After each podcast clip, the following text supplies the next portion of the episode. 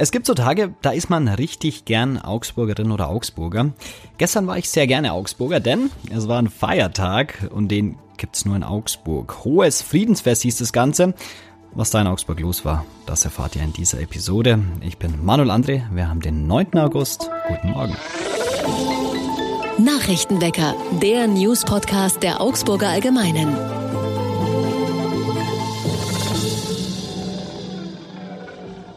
Und wir starten wie immer mit den wichtigsten Nachrichten aus Augsburg. Das eigene Auto soll in neuen Wohngebieten schneller überflüssig werden. Die geplante Wohnanlage auf dem Areal des ehemaligen Obi-Marktes neben dem Fabrikschloss wird wohl eines der ersten Wohnbauprojekte mit neuem Mobilitätskonzept. Neben insgesamt 520 Autostellplätzen für die rund 400 Wohnungen sowie Büros und Cafés sollen neun Carsharing-Plätze sowie rund 1051 Fahrradstellplätze und 204 Lastenradplätze eingeplant werden. Auch ein Lastenrad-Sharing-Angebot ist geplant. Aber auch wichtig, die Erschließung mit dem Nahverkehr muss besser werden. Das sagt Baureferent Gerd Merkle. Denkbar seien zum Beispiel ein Stichgleis von der Linie 6 oder eine Verlängerung der Linie 1 durch Hochzoll mit einer eigenen Lechquerung. Die Stadt erarbeitet aktuell eine neue Stellplatzsatzung, die etwas weniger Autostellplätze als Pflicht für Bauträger vorsieht. Der Standardschlüssel soll von 1,1 Stellplätzen auf 1,0 pro Wohnung fallen. Unter besonderen Voraussetzungen wäre aber auch ein Schlüssel von nur 0,75 bzw. sogar 0,5 möglich. Im Gegensatz soll die Zahl der Radstellplätze deutlich erhöht werden. Die neue Satzung geht übrigens auf das Fahrradbürgerbegehren zurück. Das Bachprojekt im Augsburger Stadtwald startet im Herbst. Dann sollen die Bäche über den Lochbach zusätzliches Wasser aus dem Lech bekommen, um dem ursprünglichen Zustand des Stadtwalds näher zu kommen. Parallel ist der teilweise Umbau von Bächen geplant, um diese naturnäher zu gestalten, etwa mit abwechslungsreich gestalteten Ufern statt geradlinigen Uferlinien. Zudem sollen insgesamt 17 Hektar Nadelwald in einen Auwald umgewandelt werden. Auch das Auslichten von grundwassergespeisten Quellbächen ist geplant geplant, um die Lebensbedingungen für bestimmte Tier- und Pflanzenarten zu verbessern. Momentan laufen noch Untersuchungen zu möglichen Auswirkungen auf das Grundwasser, wobei sich nicht abzeichnet, dass es Probleme mit dem Trinkwasserschutz geben kann. Im Herbst werde man womöglich einen ersten Versuch unternehmen, um zu sehen, was konkret passiert, wenn man 500 Liter pro Sekunde zusätzlich über den Lochbach ins Waldbachsystem leitet. Über einen Überlauf soll das Wasser künftig wieder in den Lech zurückgeleitet werden. Und gestern war das Hohe Friedensfest in Augsburg. Es war aber nicht nur die große Friedenstafel am Rathausplatz, die für einen schönen Tag gesorgt hat. Um die geht es übrigens auch gleich im Kollegengespräch. Das Kinderfriedensfest im Botanischen Garten und im Zoo war am Montagnachmittag ein echter Anziehungspunkt. Mehr als 5000 kleinen und großen Gästen war anzusehen, wie sehr sie sich nach zwei Jahren Corona-Abstinenz auf die Veranstaltung gefreut hatten. Rund 40 Mitmachaktionen weckten unter der Regie von mehr als 200 freiwilligen Helferinnen und Helfern die kreative Ader und den sportlichen Ehrgeiz der Kinder und Jugendlichen. Jugendlichen, etwa bei einer Judo-Rallye. Als kleine Stärkung gab es die Augsburger Friedenswecken. Kurz vor Ende des Festes stellten sich im Botanischen Garten die Besucher noch zu einem lebenden Friedenszeichen zusammen. Und jetzt wie immer noch der Blick aufs Augsburg-Wetter. Heute bleibt es fast den ganzen Tag wolkenlos und sonnig. In der Früh sind es 15 Grad.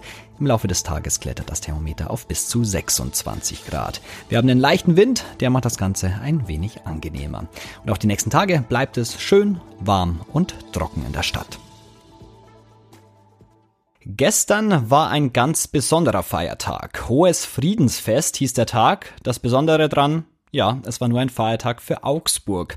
In der Stadt war einiges los. Mit unterwegs war auch Ina Marx aus unserer Stadtredaktion und mit ihr spreche ich jetzt. Hallo Ina. Hallo Manuel. Ich bin ehrlich gesagt erst seit einem Jahr in Augsburg. Das Friedensfest war mir jetzt nicht so ein Begriff. Was läuft denn da eigentlich ab an diesem Feiertag? Also da kann ich dir einfach nur empfehlen und raten, mal auf den Rathausplatz zu schauen an dem 8. August im nächsten Jahr dann. Ähm, dort findet immer die Friedenstafel statt. Das heißt, äh, der Rathausplatz ist eingedeckt mit vielen Tischen und Bänken, feierlich mit Tischdecke, Blumen. Und da finden sich dann sämtliche Besucherinnen und Besucher über die Stadtgrenzen hinaus ein, bringen selbstgemachte Speisen mit. Ähm, teilen sich die Plätze, teilen sich das Essen, kommen ins Gespräch und ähm, ich habe selten hier in Augsburg äh, so eine offene Stimmung, so eine offene Atmosphäre erlebt wie an diesem Feiertag. Magst du es mal beschreiben? Wie war es denn gestern am Rathausplatz? Also wie gesagt, ich bin da ähm, am späten Vormittag hingekommen und die Tische und Bänke waren eigentlich schon bis auf den letzten Platz fast ähm, besetzt. Ähm, es waren so ungefähr 1500 Menschen da ähm, die zusammensaßen. Es gab natürlich ein feierliches Rahmenprogramm. Die Oberbürgermeisterin Eva Weber hat gesprochen, hat über die Bedeutung des Friedensfestes gesprochen, das in diesem Jahr unter dem Motto Zusammenhalt stand. Ähm, es gab ein großes Rahmenprogramm mit verschiedenen äh, Gruppen, die Musik gemacht haben. Es gab den runden Tisch der Religionen, wo Vertreterinnen und Vertreter eben auch ähm, zu Wort kamen und ihre Friedensbotschaften übermittelt haben. Also es ist wirklich eine sehr, sehr feierliche Atmosphäre, aber auch eine sehr gesellige und eine sehr fröhliche Atmosphäre. Das Ganze heißt Friedensfest. Jetzt haben wir gleichzeitig den Krieg in der Ukraine. Hat man davon was gemerkt? Waren vielleicht auch irgendwie Geflüchtete vor Ort? Ja, also der Ukraine-Krieg war natürlich ähm, mit Thema Nummer eins ähm, an, diesem, an diesem Friedensfest, äh, an dieser Friedenstafel. Ich habe zwei Frauen auch aus der Ukraine getroffen, die seit ähm, einigen Monaten in Moosburg im Landkreis Freising leben, mit ihren Kindern. Ihre Ehemänner und auch ihre Eltern mussten sie zurücklassen in der Ukraine. Und diese beiden Frauen haben sich mit ihren zwei Söhnen am frühen Morgen, so haben sie erzählt, schon aufgemacht, um extra nach Augsburg zu fahren. Sie wollten wollten wissen, was hinter dem Friedensfest äh, steht und wollten diesen Tag auch mitbegehen, weil ihnen der Frieden natürlich besonders äh, wichtig ist und besonders am Herzen liegt. Und ähm, sie wollten auch sich bedanken bei den Deutschen, die sie so toll aufgenommen haben. Und sie sind sehr, sehr begeistert eben über diese Gastfreundschaft unseres Landes, sagen aber auch, sie würden natürlich trotz allem gerne wieder zurück in ihre Heimat können. Das sind wir schon beim Stichwort Zusammenhalt, eben das Motto. Also ich finde es immer einfach, so ein Motto auszurufen. Würdest du sagen, das Thema Zusammenhalt ist aber auch in der Stadt angekommen? Würde ich schon äh, so sagen und ähm, die Oberbürgermeisterin hat es auch äh, angesprochen, dass in Augsburg wirklich, ein großer Zusammenhalt herrscht. Nicht nur was jetzt ähm, die Aufnahme der Geflüchteten aus der Ukraine angeht, sondern generell Aufnahme der Menschen aus, aus, aus, aus fremden Ländern, die zu uns kommen, weil sie vielleicht auch in Not sind. Aber auch während der Corona-Zeit, wo man zusammenstand, sich gegenseitig unterstützt hat für die Nachbarn, die vielleicht nicht mehr raus wollten, ähm, einkaufen war. Es gibt so viele freiwillige Ehrenamtliche hier in Augsburg, die sich in unterschiedlichen Bereichen engagieren. Und ich glaube, das ist wirklich sehr, sehr typisch für diese Stadt Augsburg. Letzte Frage, wie würdest du das diesjährige Friedensfest vielleicht mit ein paar wenigen Worten zusammenfassen?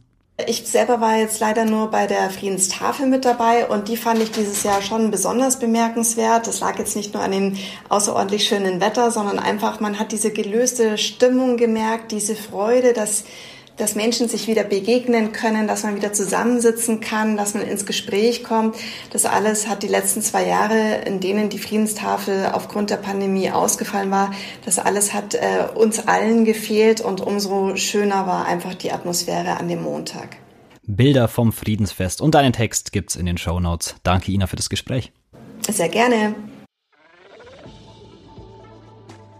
Und auch das ist heute noch wichtig. Die Gesundheitsministerinnen und Minister von Bund und Ländern schalten sich heute zu einer Sonderkonferenz zusammen. Dabei geht es vor allem um den Blick auf den Corona-Herbst und das geplante neue Infektionsschutzgesetz. Und der europäische Notfallplan zur Vorbereitung auf einen möglichen Stopp russischer Gaslieferungen tritt heute in Kraft. Der Plan sieht vor, dass alle EU-Länder ihren Gaskonsum bis März kommenden Jahres freiwillig um 15 Prozent senken. Und zum Abschluss heute noch einen Podcast-Tipp. Der FC Augsburg hat es heute nicht in den Podcast geschafft, aber am Wochenende, vielleicht habt ihr es mitbekommen, mit einer 4 zu 0 Klatsche ist der FCA in die neue Saison gestartet. Über die Erkenntnisse dieser Niederlage sprechen in der aktuellen Folge unseres FCA-Podcasts Viererkette unser Reporter Marco Scheinhoff und Florian Eisele. Ich kann es euch empfehlen, hört da rein. Den Link gibt's wie immer in den Show Notes. Das war's für heute mit dem Nachrichtenwecker. Danke noch an Ina Marx für das Gespräch und wir hören uns morgen wieder. Bis dahin, bleib friedlich. Servus.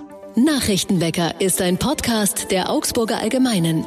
Alles, was in Augsburg wichtig ist, findet ihr auch in den Show Notes und auf augsburger-allgemeine.de.